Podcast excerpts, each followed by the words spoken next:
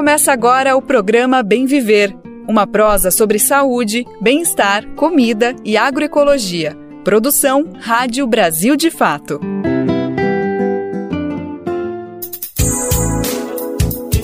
Quinta-feira, dia 6 de abril de 2023. Tá no ar a partir de agora mais uma edição do programa Bem Viver, direto dos estúdios da Rádio Brasil de Fato. E eu, Nara Lacerda, tô de volta aos microfones do Bem Viver, mas não tô sozinha não. Aqui comigo no estúdio tá o nosso querido Lucas Weber, que tava nos microfones do Bem Viver nas últimas semanas, acompanhando toda essa prosa com você. Tudo bem, Lucas? É isso mesmo, Nara. Foi uma alegria imensa estar aqui no Bem Viver e agora muito mais apresentando do teu lado. Então vamos começar em dupla hoje? Vamos aos destaques do programa. Na entrevista do dia, uma conversa com a ministra das Mulheres, Cida Gonçalves. Ela fala sobre as dificuldades do acesso das mulheres ao mercado de trabalho. Ensino remoto durante a pandemia causou impactos na educação de alunos da rede municipal do Rio. Com o ensino remoto e a falta de estrutura adequada, muitos bairros pobres registraram queda no índice de educação básica. No quadro Alimenta Saúde, vamos saber mais sobre o novo PA, o Programa de Aquisição de Alimentos recém-lançado para incentivo à agricultura familiar. E olha, eu e o Lucas estamos juntos aqui hoje nos microfones do Bem Viver para te trazer uma novidade. A partir de agora, quem vai apresentar diariamente o nosso programa, a nossa prosa de todo dia, é o Lucas Weber. Eu vou me despedir da apresentação do programa, mas a gente ainda vai se encontrar muito por aqui. Então fica ligado, tem muita novidade no programa de hoje, muita notícia e muito debate importante e nos próximos também. Eu não vou me despedir definitivamente não, a gente vai seguir juntos e juntas. Vamos nessa pro programa de de hoje, então, a partir de agora. Brasil de Fato 20 anos. Apoie e lute.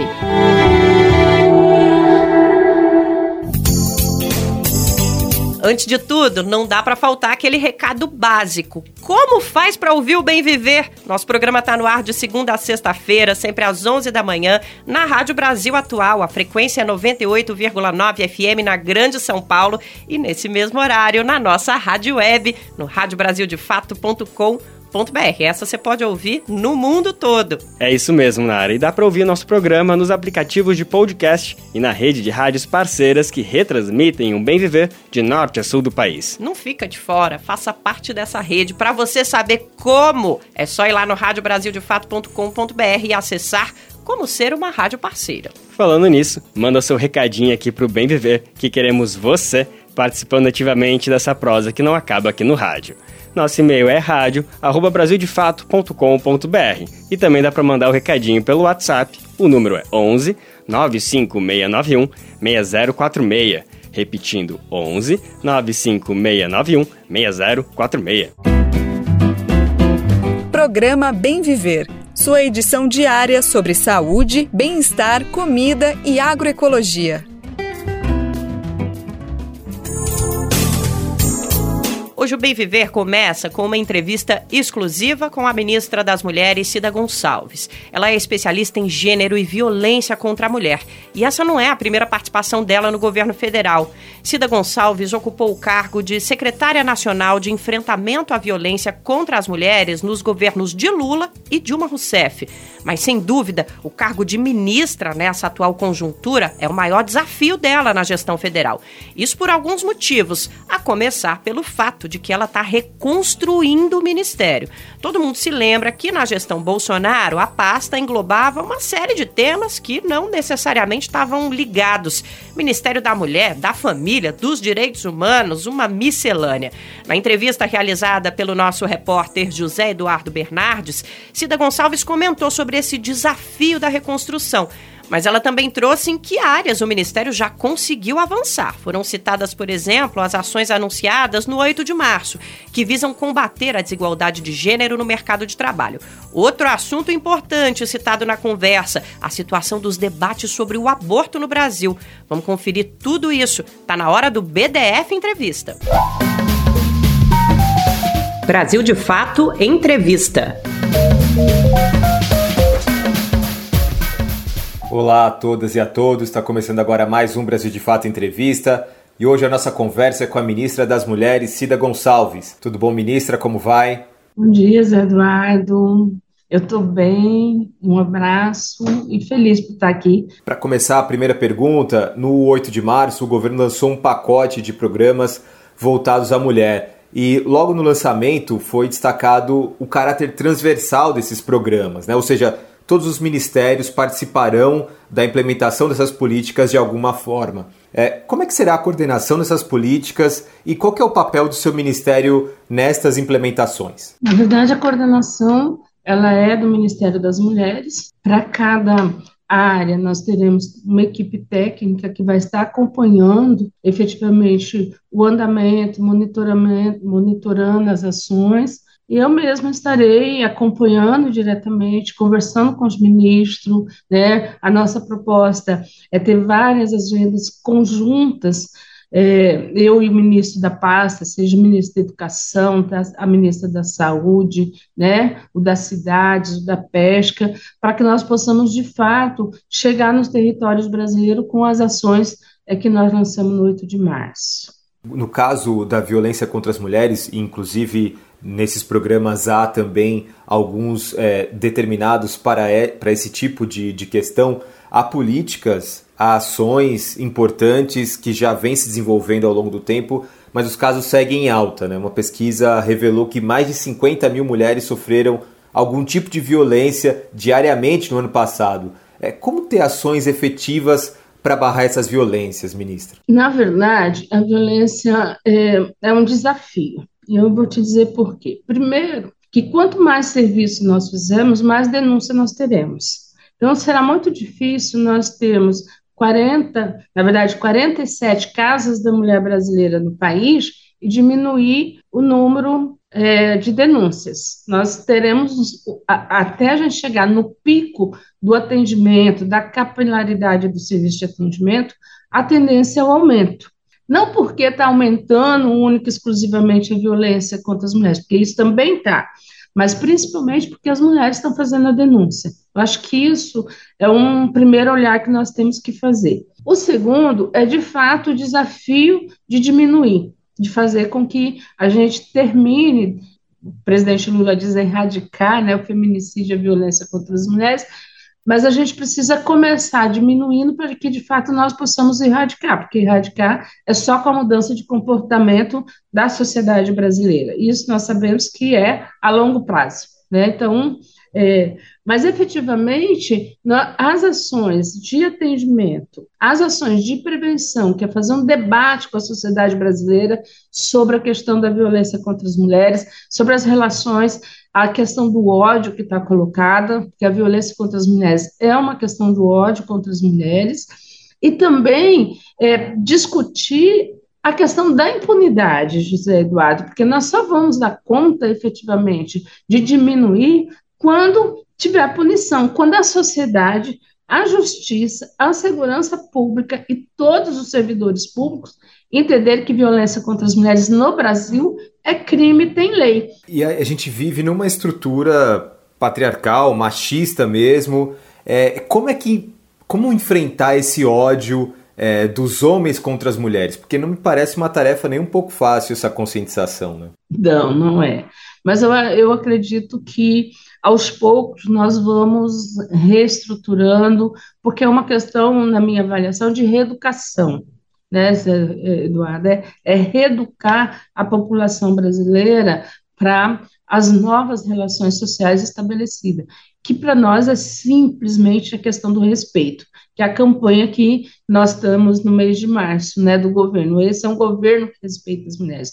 Nós queremos que esse seja um país que respeite as mulheres né? E nós vamos trabalhar para isso. Então, nós precisamos reeducar homens e mulheres, nós precisamos fazer um debate nas escolas, nas igrejas, nas comunidades, né? É, nas associações, em todos, os, em, em todos os espaços, sobre papéis, sobre formas de relações, para que nós possamos erradicar o ódio, porque o ódio que nós vivemos hoje é um ódio que está impregnado na sociedade. Isso vai para dentro de casa, a intolerância vai para dentro de casa. Né? Então, esse é um desafio que está colocado e que eu não acho, nós não acreditamos no Ministério, que vai ser com campanha publicitária. É aquela campanha do dia a dia. dentro de casa, no, no ônibus, em todos os lugares, você está insistindo que, primeiro, violência contra as mulheres é crime, e segundo, que respeito é bom e toda a população gosta. E o governo federal também é um exemplo, né? Também leva esse exemplo para a sociedade. Ter uma formatação onde há mulheres ministras, se eu não me engano, 11 mulheres ministras e mulheres é, extremamente fortes, é, com ministérios importantes, né? É, com protagonismo, isso também leva para a sociedade um exemplo, uma marca? Sim, eu acredito que sim. São 11 mulheres né, em ministérios importantes e nós temos mais as duas presidentes de bancos, né? Que é a presidente do Banco do Brasil e a presidente é, da Caixa. Eu acho que isso é uma demonstração de que o respeito, o, o, o governo de fato respeita, coloca as mulheres em posições estratégicas fundamentais é, para o Brasil. E segundo, é também a forma com que nós estabelecemos de relação interna do governo, né? A gente sempre diz que nós somos uma tropa de 13, né? Então, é, unidas, articuladas, uma apoiando a outra. O próprio presidente Lula falou durante a campanha sobre igualdade salarial entre homens e mulheres, né? Hoje essa diferença ela passa dos 20%. É possível implementar essa política ainda nessa gestão? O que, que falta é, para um projeto desse tipo avançar? Nós agora estamos no 8 de março, ele assinou a mensagem, o projeto está no, no Congresso Nacional, um projeto de lei que estabelece a igualdade salarial entre homens e mulheres para trabalho igual. Só que a grande questão e a diferença desse projeto é que ele traz, um, a fiscalização, ele determina quem fiscaliza, né, que é o Ministério do Trabalho e o Ministério Público. Dois, ele cria multa para a empresa que não cumprir a legislação. Portanto, ele é muito mais consistente na perspectiva da igualdade salarial do que a Constituição e a CLT hoje. Né? Então, ele traz esses elementos. Isso, eu acho que são elementos importantes para que a gente possa estar é, tá, tá tratando a questão da igualdade. Mas nós sabemos, o governo sabe, a sociedade sabe, que só uma legislação ela não dá conta do que é a questão da igualdade, porque ela não passa por um decreto, ela passa também pela questão da ascensão das mulheres né, é, no mercado de trabalho. Passa também pela responsabilidade única e exclusiva delas hoje com a questão do cuidado. Né? Então, é ela que ainda é responsável pela questão da creche, pegar a criança na creche, levar a criança na creche ou na escola. Ela ainda é responsável pelo cuidado com a pessoa doente, é ela que fica no hospital, é ela que tem que levar. Então, na verdade, você vai ter durante é, a responsabilidade do cuidado, termina não permitindo que essa mulher também tenha ascensão no mundo do trabalho. É os homens que têm essa facilidade. Esse é um debate que nós vamos fazer. Nós já estamos criando um grupo de trabalho, né, que é composto por diversos ministérios, ministério coordenado pelo Ministério das Mulheres e Ministério do Trabalho, para que nós possamos definir, de um lado, quais são as políticas públicas que podem ser implementadas pelo governo federal, pelo governo estadual, pelos governos municipais, para dar conta de que a mulher tenha ter mais tempo dela se cuidar, dela ter tranquilidade, dela repensar a vida, né? E ao mesmo tempo, é como é que nós podemos estabelecer no país um processo de construção do debate sobre a divisão sexual de trabalho dentro de casa, né? Porque nós, as mulheres, nós mulheres, na verdade, fomos para a vida pública, mas os homens não vieram para a vida privada, né? Mas é importante dizer para a questão do mercado de trabalho que as mulheres hoje são aquelas que têm o maior índice de faculdade, né? São elas que têm a graduação, pós-graduação e doutorado. Porque, na maioria das vezes, isso também é muito mais exigido das mulheres do que dos homens. Né? Então, a nível educacional, nessa perspectiva. De um outro, também nós temos um, um programa para pensar o que a gente chama de qualificação, porque muito mais do que você é, ensinar e fazer a qualificação, nós primeiro precisamos incluir a mulher, o, o, José Eduardo, nós precisamos incluir ela, da inclusão digital. A maioria das mulheres não tem acesso à internet, não, e, e não tem acesso da internet como se da rede, né? Mas também ela não sabe, ela precisa que alguém veja para ela como é que está a situação, se precisa preencher um documento, se precisa fazer um currículo, ela não tem condições de fazer, ela não faz porque ela não, não tem a inclusão digital. Então, nós precisamos fazer um, uma grande tarefa que é incluir a mulher digitalmente, porque no, num período em que nós estamos com a tecnologia avançada, né, e aí as pessoas perguntam, mas ministra, mas ela pode querer outra coisa. Sim, mas até para você trabalhar em qualquer área, seja no trabalho doméstico, na loja, em qualquer área, a tecnologia é importante, porque hoje você tem os micro-ondas, você tem, tem a TV, Smart TV, você tem uma série de coisas, os portões são digitais, são tudo com, com, com, com, com senha, com sigilo. Então, assim, são questões que estão postas na vida, no dia a dia da população brasileira a quais a maioria das mulheres não tem acesso. Então, isso é um grande desafio. O segundo é, de fato, preparar o mercado para receber essas mulheres, porque não é que elas não são qualificadas, é porque o critério do mercado ele é injusto com as mulheres. Né? Porque a primeira pergunta que eles fazem na hora da entrevista é: você é casada? Você tem filhos? Né? Então, assim, é, se você é casada e você não tem filhos e está na idade reprodutiva, aí eles perguntam: quando você quer ter filhos? Isso é injusto, isso é cruel. É isso que transforma a desigualdade. Eles não, essa pergunta não é feita para os homens. Com certeza, importantíssimo.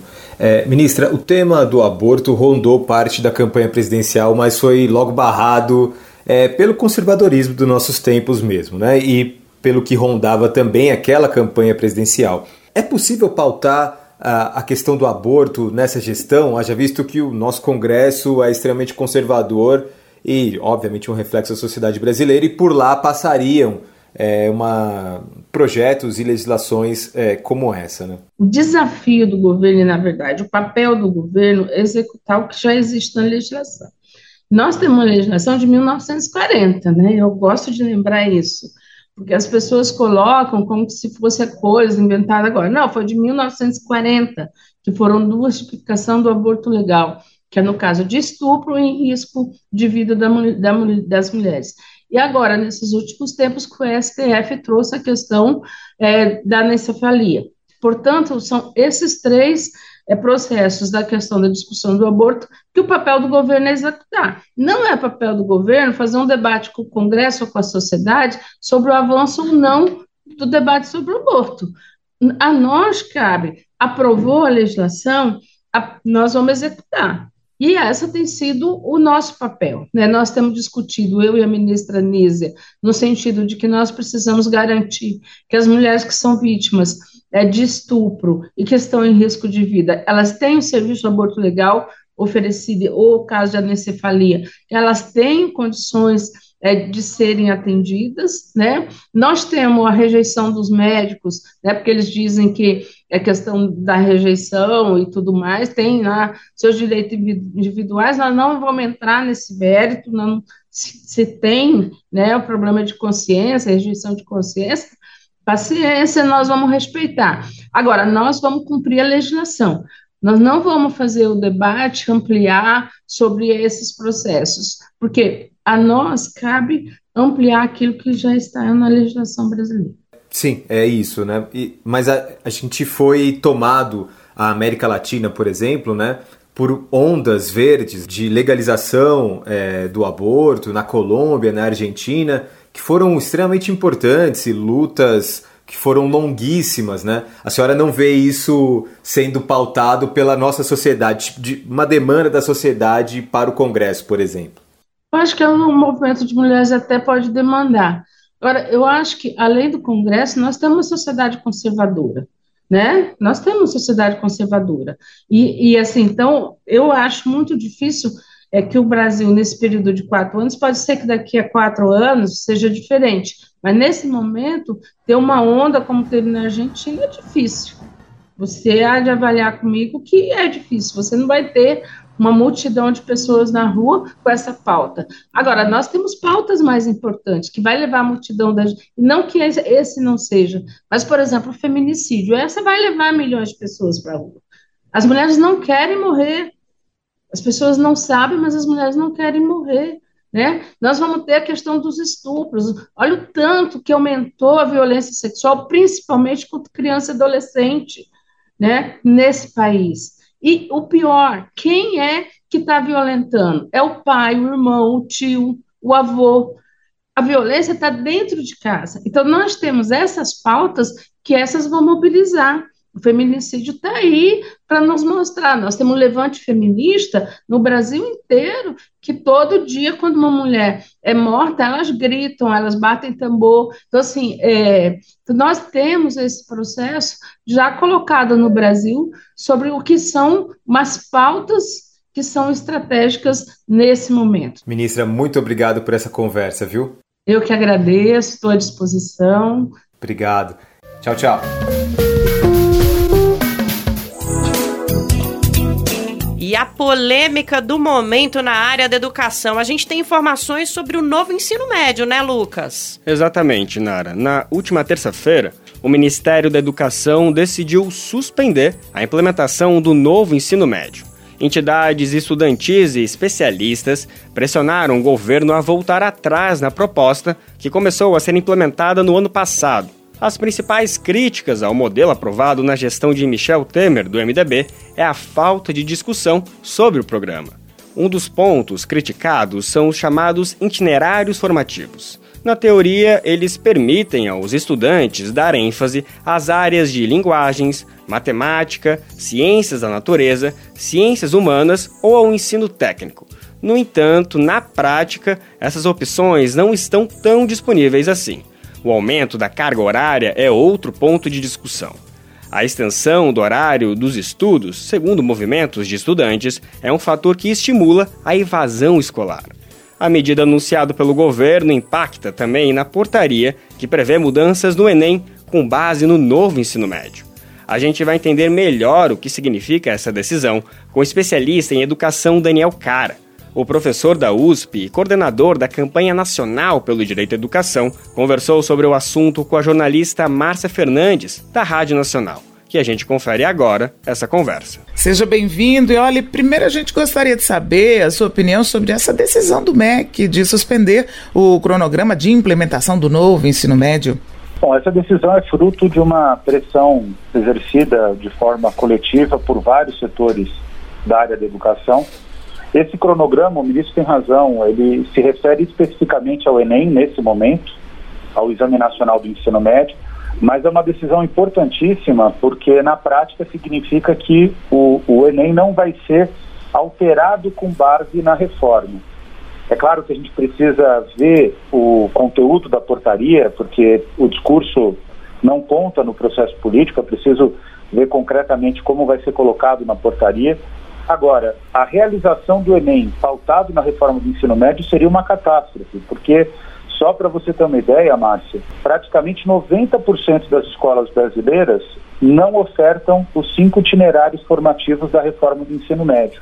O que significa isso? Se o aluno que quiser cursar ciências da natureza, e depois fazer vestibular em ciências da natureza, o Enem em ciências da natureza, mas na escola dele só é ofertado língua portuguesa e matemática, que é o que mais acontece, ele não vai poder ser médico, por exemplo. Então, essa reforma, da forma como foi construída, ela representa na prática um crime contra a juventude brasileira que precisa efetivamente ser é, revogada e alterada, substituída por um modelo que não seja um modelo excludente como esse que está em implementação agora e que agora a implementação fica suspensa, pelo menos em relação ao Enem. Professor Daniel, os estudantes de ensino médio devem se preocupar? Como ficam as mudanças para eles? Não, para eles, eh, eles devem se preocupar por estarem cursando ensino médio. Nesse momento, nós temos 7 milhões de estudantes brasileiros cursando ensino médio. Eles devem se preocupar porque estão tendo uma educação de mais baixa qualidade. Né? Entre todas as gerações, aqueles que ingressaram na escola, no ensino médio a partir de 2022, eles estão tendo um prejuízo muito grave. Agora, é, é, é menos grave do que uma modificação do Enem com base na reforma em que o aluno vai ser obrigado a seguir o itinerário mesmo que ele não queira. Então, para o resto da vida dele, se ele fizer língua portuguesa, ele só vai ter chance de passar, por exemplo, no vestibular de letras. É um, é um absurdo a forma como como essa reforma está tá estabelecida. Né? Professor Daniel, desde o ano passado, as disciplinas tradicionais passaram a ser agrupadas em áreas do conhecimento. Agora, a divisão está em linguagens, matemática, ciências da natureza e ciências humanas. E a partir desse ano, cada estudante passou a poder montar seu próprio itinerário de estudo, escolhendo as áreas em que vai se aprofundar. Essa mudança daria mais liberdade aos estudantes? Então, Márcio, o problema concreto é que essas, esses, esses, itinerários formativos não estão sendo ofertados. Como eu disse, por exemplo, vou dar um exemplo bem concreto. Eu estive por quatro dias agora, voltei no dia de, on de ontem para São Paulo, estive no estado do Piauí. Nós tivemos com o Ministério Público, Tribunal de Contas, com o governo do estado. No Piauí, dos 224 municípios, 165 municípios, dos 224, 165 municípios, só tem uma escola de ensino médio. E essas escolas ofertam um ou dois itinerários. Então, essa possibilidade de escolha, que é, é vendida como sendo uma, uma proposta positiva da reforma do ensino médio, na prática ela não existe. Ela não acontece. Se o aluno quiser fazer ciências da natureza, ele não vai poder fazer ciências da natureza, porque a escola dele só oferta matemática e língua portuguesa, ou, por exemplo, matemática e educação profissional. Então, na prática, né, e a gente tem visto isso nas redes sociais, os professores, por que, que a reforma gera revolta? E professores e alunos não aceitam ter a, a, as perspectivas de trabalho nas escolas de forma totalmente constrangidas por uma reforma construída sem nenhum tipo de diálogo com o setor educacional. Você é a favor da revogação completa do novo ensino médio? O termo concreto na prática da técnica legislativa é revogação. Eu sou a favor a gente substituir a reforma do ensino médio por um trabalho relacionado a áreas do conhecimento. Então, o aluno vai poder optar em, em avançar em relação a áreas, mas ele não vai ter uma prisão em relação a essas áreas. O que significa isso? Por exemplo, ele vai poder optar por fazer um itinerário de. um itinerário, não, uma área de ciências da natureza mas se ele, no meio do ensino médio, quiser mudar para ciências humanas, ele vai poder fazer essa disciplina de ciências humanas. O ensino médio, nesse caso, ele se aproximaria mais e de maneira mais inteligente da, daquilo que ocorre nas universidades com as disciplinas eletivas. O que eles fizeram na prática com os itinerários formativos foi prender os estudantes dentro desses itinerários. E isso não tem nem condição do Brasil ofertar, porque as escolas públicas pequenas, em especial, elas não têm condição de ofertar os cinco itinerários. Então, o modelo anterior, ele não era bom, mas ele não era tão cruel como esse modelo da reforma do ensino médio. Então, qual que é a nossa proposta? Que vai ter o curso de Química, vai ter o curso de Física, vai ter dentro das áreas, né, dentro da área de Ciência da Natureza, por exemplo, mas o aluno ele vai ter a opção de fazer, por exemplo, Química Avançada mas também fazer história medieval, por exemplo, que é uma, um avanço, né, um, um aprofundamento na área de história. E o Enem vai ter que ficar adaptado ao que a gente chama de formação geral básica, uhum. que precisa ser uma formação geral mais bem construída. Esse é um modelo uhum. que já foi construído no Brasil em 2012, no governo da presidenta Dilma, mas que nunca foi implementado porque não agradava as fundações e associações empresariais que gostam dessa perspectiva do itinerário porque, uhum. em tese, ela simplifica a educação. Portanto, a educação não precisa ser simples, ela tem que ser boa. Tá. Mas nem sempre aquilo que é mais simples é melhor. Então, a gente está tentando fazer com que o, o MEC, o Ministério da Educação, se conscientize de que as diretrizes curriculares nacionais de 2012 são um caminho melhor do que a proposta do novo ensino médio do Michel Temer. E no Rio de Janeiro, o Observatório das Favelas divulgou, no fim de março, um levantamento que mostra o impacto da pandemia na educação de alunos da rede municipal. Com o ensino remoto e a falta de estrutura adequada, muitos bairros pobres registraram uma queda no índice de educação básica. Mas também houve casos em que as ações da sociedade civil conseguiram garantir o bom desempenho dos alunos, mesmo com as escolas fechadas. Vamos conferir. A reportagem é de Jéssica Rodrigues. A pandemia de Covid-19 trouxe consequências terríveis em todas as esferas. A educação foi uma das áreas mais prejudicadas, principalmente o ensino público. Uma pesquisa do Observatório de Favelas mostrou que a suspensão das aulas trouxe inúmeras dificuldades para os estudantes e professores durante o ensino remoto, e isso se reflete no desempenho dos alunos até hoje. A pesquisa comparou o desempenho de estudantes de favelas e periferias com o de alunos de bairros considerados mais ricos e usou dados do Índice de Desenvolvimento da Educação Básica, o IDEB, dos anos de 2019 e 2021. O coordenador do eixo de políticas urbanas do Observatório de Favelas, Aruan Braga, explica. Nossa é, percepção, a partir de algumas entrevistas que fizemos com atores locais, com diferentes professores, com gestores de organizações de sociedade civil, é, indicou para a gente que algumas ações realizadas pela sociedade civil organizada, ONGs do território, por associações de moradores, por instituições religiosas, foram muito significativas para o enfrentamento é, desse aprofundamento das desigualdades que aconteceu ao longo da pandemia a professora de Geografia, Michele Souza, dá aula para o ensino fundamental de uma escola no bairro periférico Santa Cruz, na zona oeste do Rio. Ela conta quais foram as principais dificuldades para seus alunos durante o ensino remoto. A gente tem alunos que vão se dar maravilhosamente bem no ensino remoto, porque eles têm como disponibilidade um quarto só para eles poderem estudar, computador, redes de internet, né, funcionando muito bem, enquanto em outras realidades isso não existe. Né? Existem situações em que muitos alunos moram numa casa onde eles dividem quarto com outros irmãos, com outras pessoas, eles não têm computador, né? É muito difícil, às vezes, estudar por, pelo celular, então, é, visualizar as aulas pelo celular Michele conta que os professores também encontraram dificuldades de trabalhar com o ensino remoto e encontrar formas de auxiliar os estudantes que não estavam conseguindo acompanhar. O ensino remoto ele é muito mais cansativo. Você sentar na frente de um computador por duas horas e falar, falar, falar é cansativo. O professor também, né? Isso também faz com que a gente é, perdesse totalmente a noção do que era dia, do que era noite, das nossas horas de trabalho.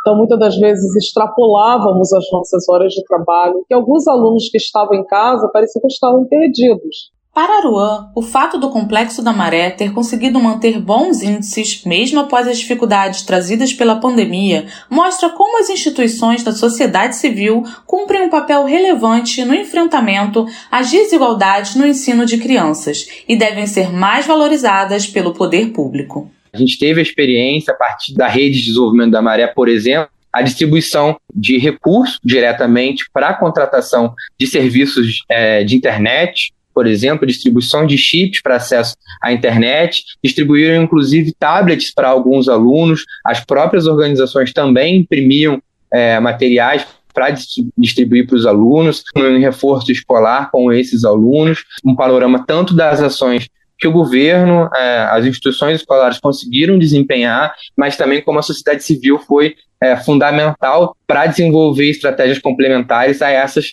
é, que as escolas, infelizmente, não estavam dando conta. Né? Do Rio de Janeiro, para a Rádio Brasil de Fato, Jéssica Rodrigues.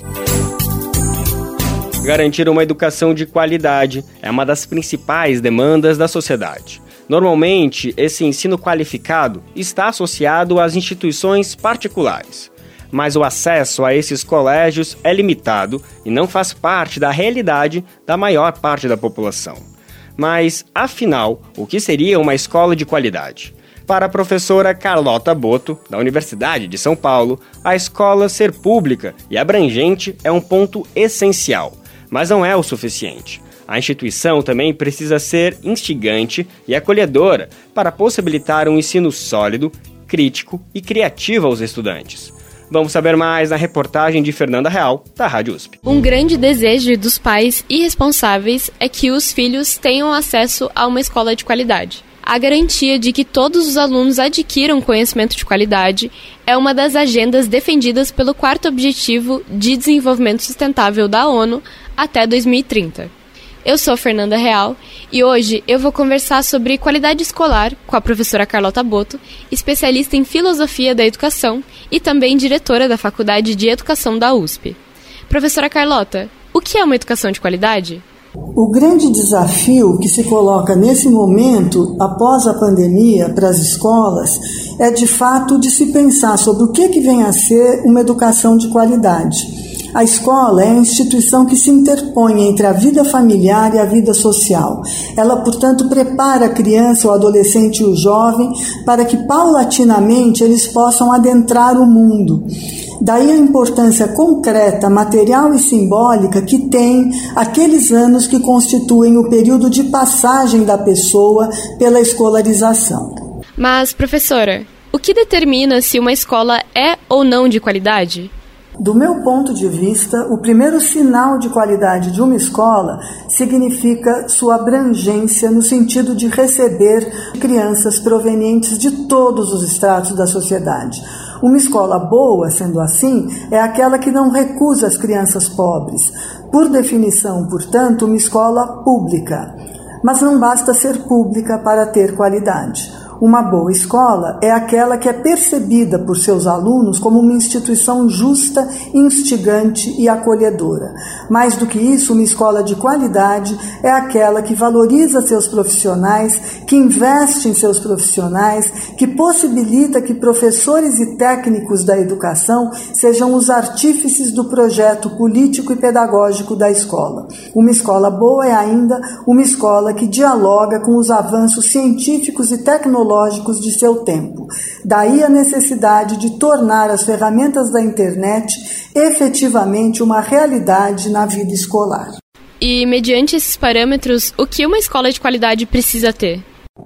É preciso, hoje mais do que nunca, incorporar, enfrentar, introduzir na sala de aula as novas plataformas digitais do conhecimento. São inúmeros os desafios que a vida atual coloca para a escola e ela precisa responder a isso.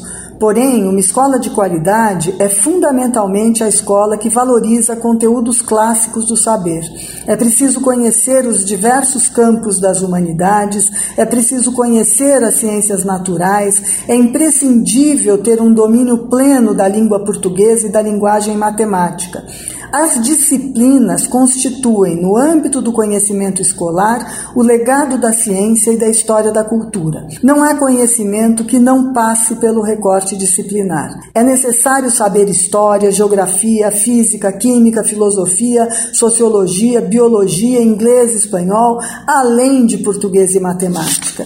Até para haver interdisciplinaridade, é necessário que sejam conhecidas as disciplinas que se deseja conectar. Por fim, uma escola que fizer tudo isso conseguirá proporcionar um ensino sólido, crítico e criativo que se move em um mundo comum, o qual, para ser transformado, precisa ser bem conhecido. Eu sou Fernanda Real e conversei com a professora Carlota Boto sobre a educação de qualidade. A circulação de fake news sobre tudo quanto é assunto não é novidade para ninguém aqui no Brasil. Em período de eleições, elas aparecem aos montes, disseminadas principalmente pelo eleitorado ligado às candidaturas de direita. A pandemia de Covid-19 foi outro momento em que essas notícias falsas correram soltas.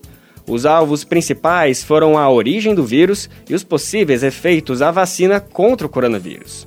E quem pensa que isso ficou para trás está bem enganado.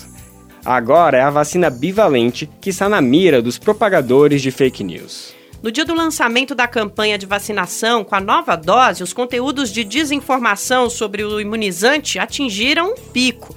Esse monitoramento foi realizado pela Universidade Federal do Rio de Janeiro num período de 24 dias. E quem traz os detalhes é a repórter Tatiane Alves, da Rádio Nacional. Um relatório do NetLab, Laboratório de Pesquisas da Escola de Comunicação da Universidade Federal do Rio de Janeiro, identificou a ocorrência de informações falsas sobre vacinas nos últimos meses. Nos 24 dias da análise, realizada entre 26 de fevereiro a 21 de março, foram encontrados mais de um milhão e meio de conteúdos de desinformação sobre as vacinas no WhatsApp, Telegram, Instagram, Facebook, Twitter, TikTok e Junk News. O pico de publicações fake aconteceu no dia 27 de fevereiro. As informações eram relacionadas ao evento em que o presidente Lula recebeu a vacina bivalente. As publicações descredibilizavam a campanha de vacinação. Entre as principais narrativas de desinformação,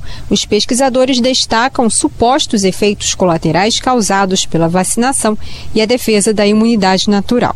A professora Marie Santini, que está à frente do estudo, detalha como funciona essa propagação.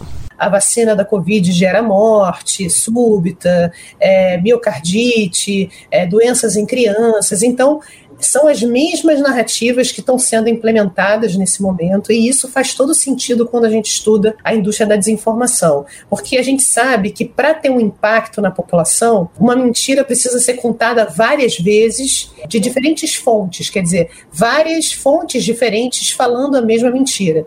Outros casos frequentes, apurados, foram os de falsos especialistas que colocam as vacinas como responsáveis diretas por mortes perfis anti-vacina, mensagens negando a eficácia dos imunizantes com base em falsos estudos internacionais, teorias da conspiração sobre a vacina como plano de controle populacional.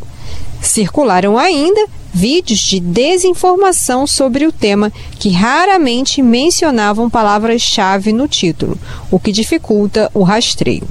A especialista Marie Santini explica ainda como obter informações de fontes confiáveis. Procurar as fontes oficiais de informação. Então, acho que o primeiro passo é as pessoas, em relação à vacina, irem no posto de saúde e perguntem para agentes de saúde e médicos é, do SUS, se elas devem se vacinar, quando devem se vacinar, como. Isso é extremamente importante. Essas pessoas são as fontes oficiais com quem as pessoas devem acreditar sobre a vacina, de quem deve tomar e quando. Portais de junk news, sites religiosos e blogs conspiracionistas são os que mais disseminaram conteúdo com desinformação no período da pesquisa. Entre os conteúdos veiculados estão a vinculação de danos cerebrais e cardíacos com a vacinação contra a Covid-19. Da Rádio Nacional, no Rio de Janeiro, Tatiana Alves. Um inquérito aberto em 2019 pelo STF, o Supremo Tribunal Federal, investiga a existência de uma rede de produção de notícias falsas. As investigações realizadas até agora atingiram apoiadores e aliados do ex-presidente Jair Bolsonaro. Quatro anos depois de instaurado, o inquérito das fake news está ficando mais próximo de chegar a algumas conclusões. O Supremo Tribunal Federal deverá julgar, no segundo semestre, se as plataformas podem ser responsabilizadas pelos conteúdos publicados por usuários.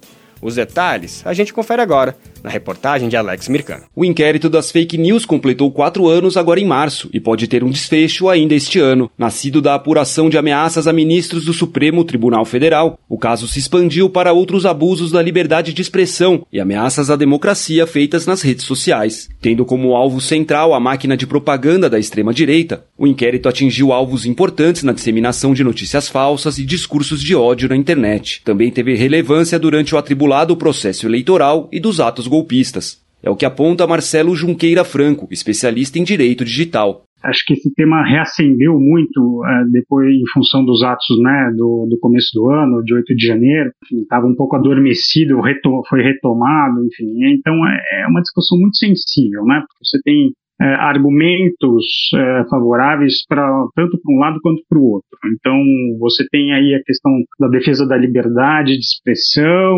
versus a defesa do, da limitação aí de questões de, de discurso de ódio, desinformação, Alexandre de Moraes é o relator do inquérito que conta com amplo apoio dos magistrados do STF. O sigilo é um dos motivos das críticas vindas do bolsonarismo e de parte dos juristas. Há quem critique também os mecanismos persecutórios, como a restrição de perfis de influenciadores e políticos, como as deputadas federais Carla Zambelli e Bia Kisses, ambas do Partido Liberal, ou as prisões, como a do deputado Daniel Silveira, do PTB. Segundo aponta a cientista política Rosemary Seguro, professora da PUC de São Paulo. Essas figuras fazem isso, que é aquele famoso efeito lacração nas redes, né?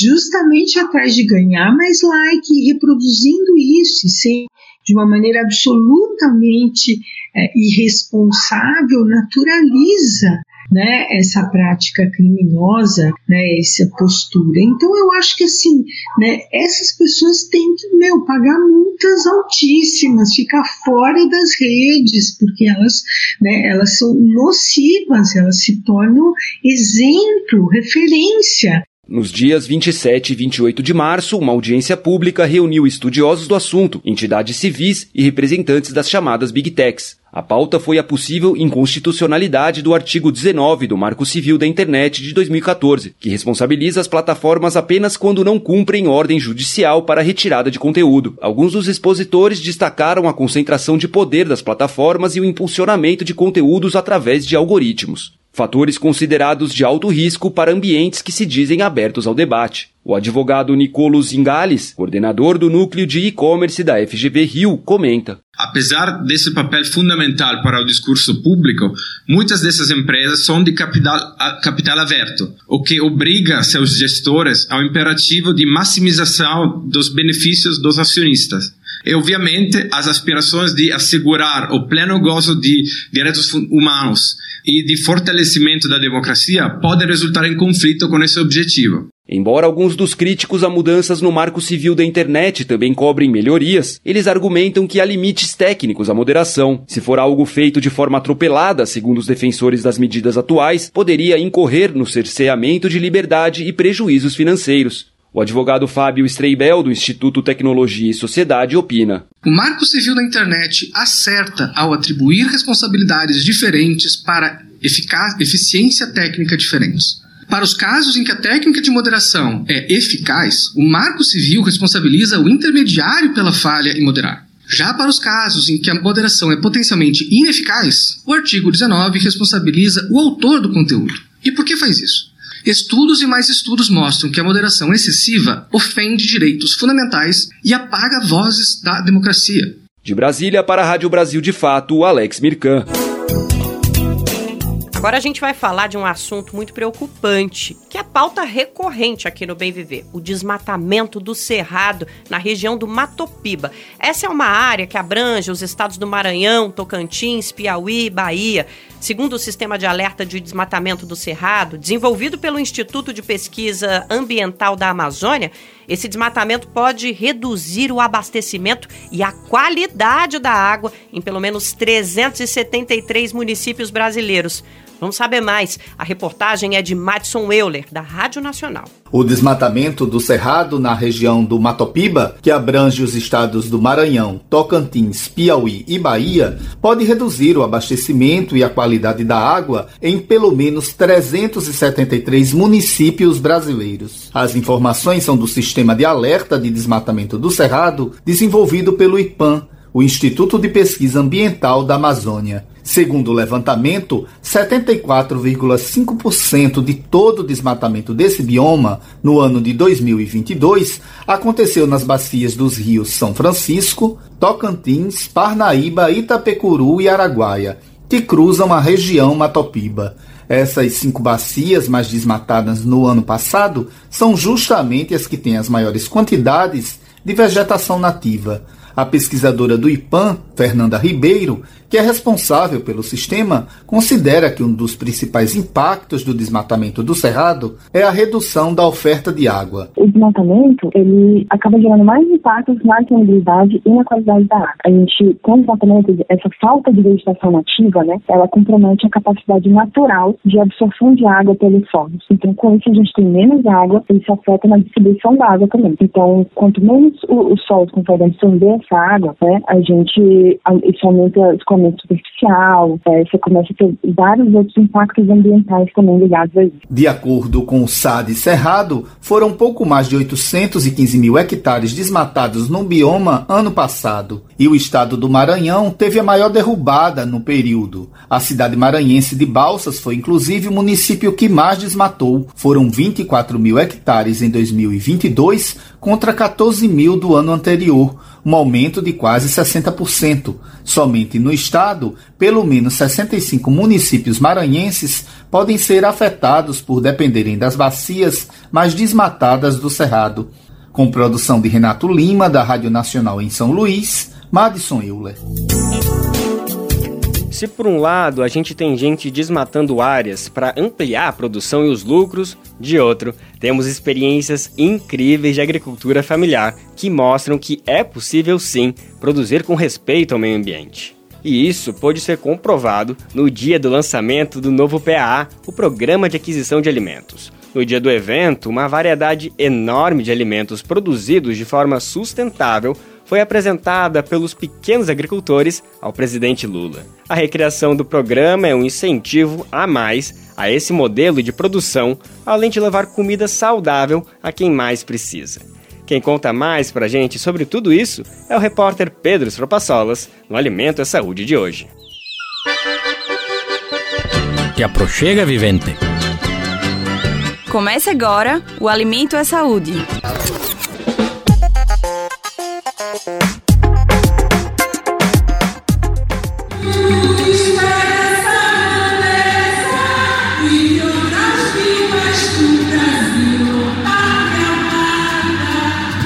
O clima era de festa. Um painel formado por frutas e verduras foi montado na área externa do ginásio Geraldão. Ele simbolizava o retorno do PA, o Programa de Aquisição de Alimentos do Governo Federal. A retomada do programa foi anunciado no Recife pelo presidente Lula. Esse povo tem que comer três vezes por dia. Esse povo tem que trabalhar. A gente não quer apenas comer três vezes por dia. A gente quer se vestir bem. A gente quer estudar bem. A gente quer ter carro. A gente quer ter geladeira. A gente quer viajar. A gente quer tudo aquilo que a gente é capaz de produzir. Se fomos nós que fizemos, nós temos o direito de ter. A notícia foi recebida com esperança e entusiasmo pelos agricultores, como Denise Alves dos Santos. Que a gente quer de bom para a gente, a gente pode distribuir para outras pessoas. A gente também quer ter esse incentivo de mostrar às pessoas o que é ter uma alimentação saudável na sua casa, seja no café da manhã, no almoço ou no jantar. E nós, do campo, a gente providencia isso para as pessoas que estão na cidade. Então, isso é uma coisa assim, muito satisfatória eu poder chegar para minha filha, que hoje tem 10 anos, e mostrar para ela como é você plantar, ver crescer e poder colher. O governo federal vai investir 500 milhões de reais neste novo formato do programa, que traz algumas novidades. O PA agora terá uma frente para incentivar a produção da população indígena quilombola e também de mulheres agricultoras. A presidenta do Serviço de Tecnologia Alternativa, Alexandra Maria da Silva, pontua a importância da frente. Então, a mulher ser vista né, nessa retomada, ela é importantíssima, é necessário. É uma retomada necessária não só a mulher, mas o envolvimento da diversidade da agroecologia. O agricultor familiar Dorésio Plácido da Silva, da cidade de Orobó, no agreste pernambucano, fez questão de comparecer ao ato para conferir de perto a retomada do programa. Porque a gente muitas vezes produz, não tem a quem vender a produção, e aí vem para aqui, para Recife, para Ceasa, e é muito difícil. E a gente, com o PAA, a gente pode vender esses produtos é, produzir e já ter uma venda garantida na nossa comunidade, lá onde a gente mora. Jaime Amorim, da Coordenação Nacional do Movimento dos Trabalhadores Rurais Sem Terra, o MST, avalia que a retomada do programa é importante, mas ele precisa ser observado de perto para que não fuja da essência original. Agora tem toda uma expectativa de que o PA possa cumprir um papel. Acho que nós cumprimos de fazer solidariedade. Agora não, é hora do PA cumprir o papel de fortalecer quem produz alimento, quer dizer, financiar a produção de alimento, garantir que a gente possa efetivamente com financiamento produzir alimento mais saudável e ao mesmo tempo na ponta de cá é garantir que a sociedade possa acabar com a fome. Felipe Caetano, integrante da direção do movimento camponês popular, também reitera a importância do programa. São mais de 33 milhões de pessoas passando fome e o PAS vem, né, aparece como uma política fundamental para que a gente possa superar esse cenário de fome a partir do fortalecimento da agricultura camponesa. Né? A gente entende que para a gente combater a fome nós precisamos fortalecer a agricultura camponesa e o PA caminha muito nesse sentido, né? de, de aliar o combate à fome é, a partir de um fortalecimento da, da agricultura camponesa, da produção de alimentos saudáveis. De São Paulo, da Rádio Brasil de Fato, Pedro Estropaçolas.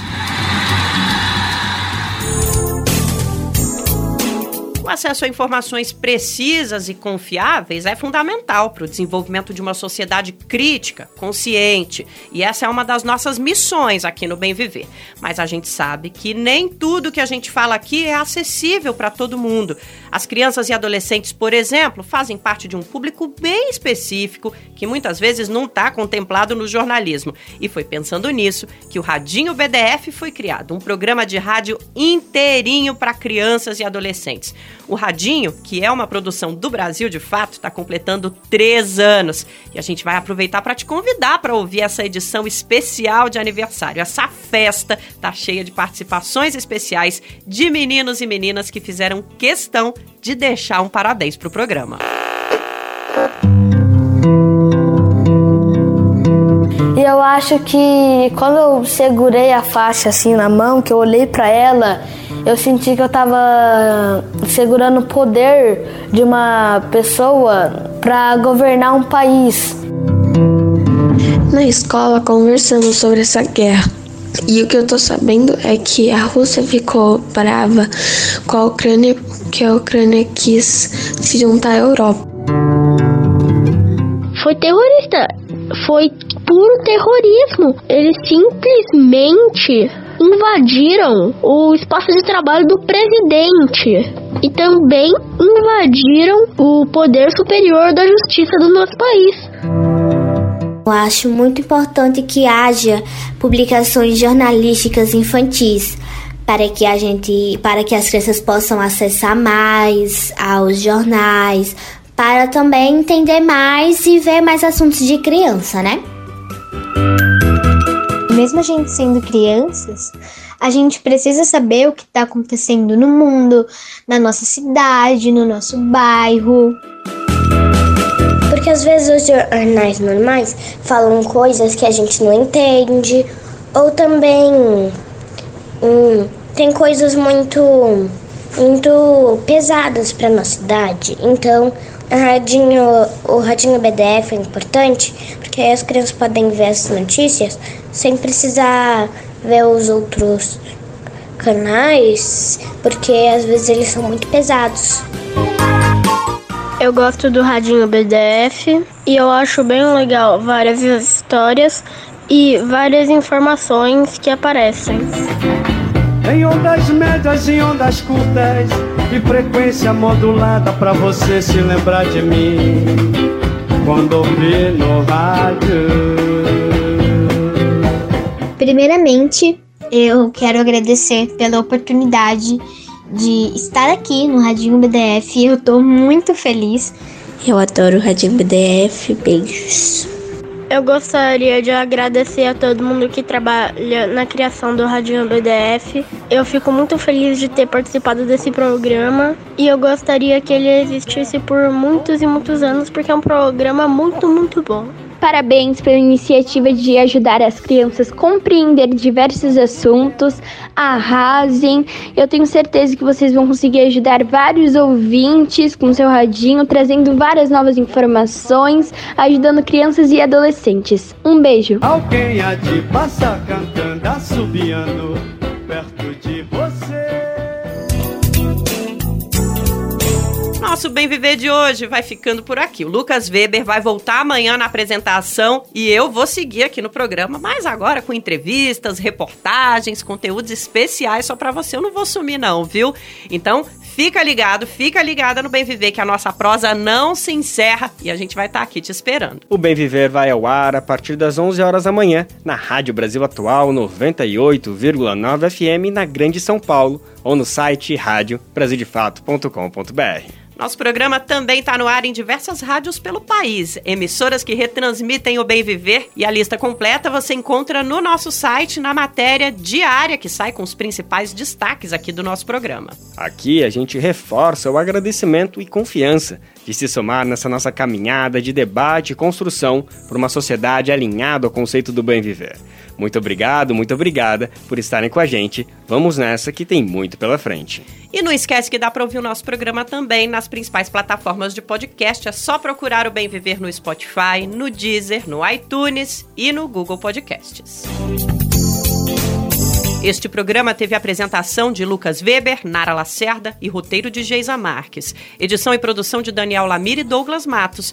Trabalhos técnicos de André Paroche, Adilson Oliveira e Lua Gatinone. Coordenação de Camila Salmásio. Direção executiva Nina Fidelis e apoio da maravilhosa, essencial, incrível equipe de jornalismo do Brasil de Fato, que volta amanhã aqui no Bem Viver para estar com vocês na nossa prosa de todo dia. Bom, eu vou nessa. Vou sentir muita falta desse microfone, mas vou estar sempre aqui com vocês. Obrigada por esses anos de companhia na nossa prosa. Até uma próxima. E vocês continuam com o Lucas Weber. Valeu, Lucas. Obrigada por esse espaço para me despedir dos nossos ouvintes e das nossas ouvintes. É isso mesmo, Nara. Eu fico por aqui com toda essa honra e respeito de pegar todo esse legado do bem viver. Então espero contar com você amanhã, viu? Até amanhã. Tchau. Você ouviu o programa Bem Viver uma prosa sobre saúde, bem-estar, comida e agroecologia. Produção Rádio Brasil de Fato.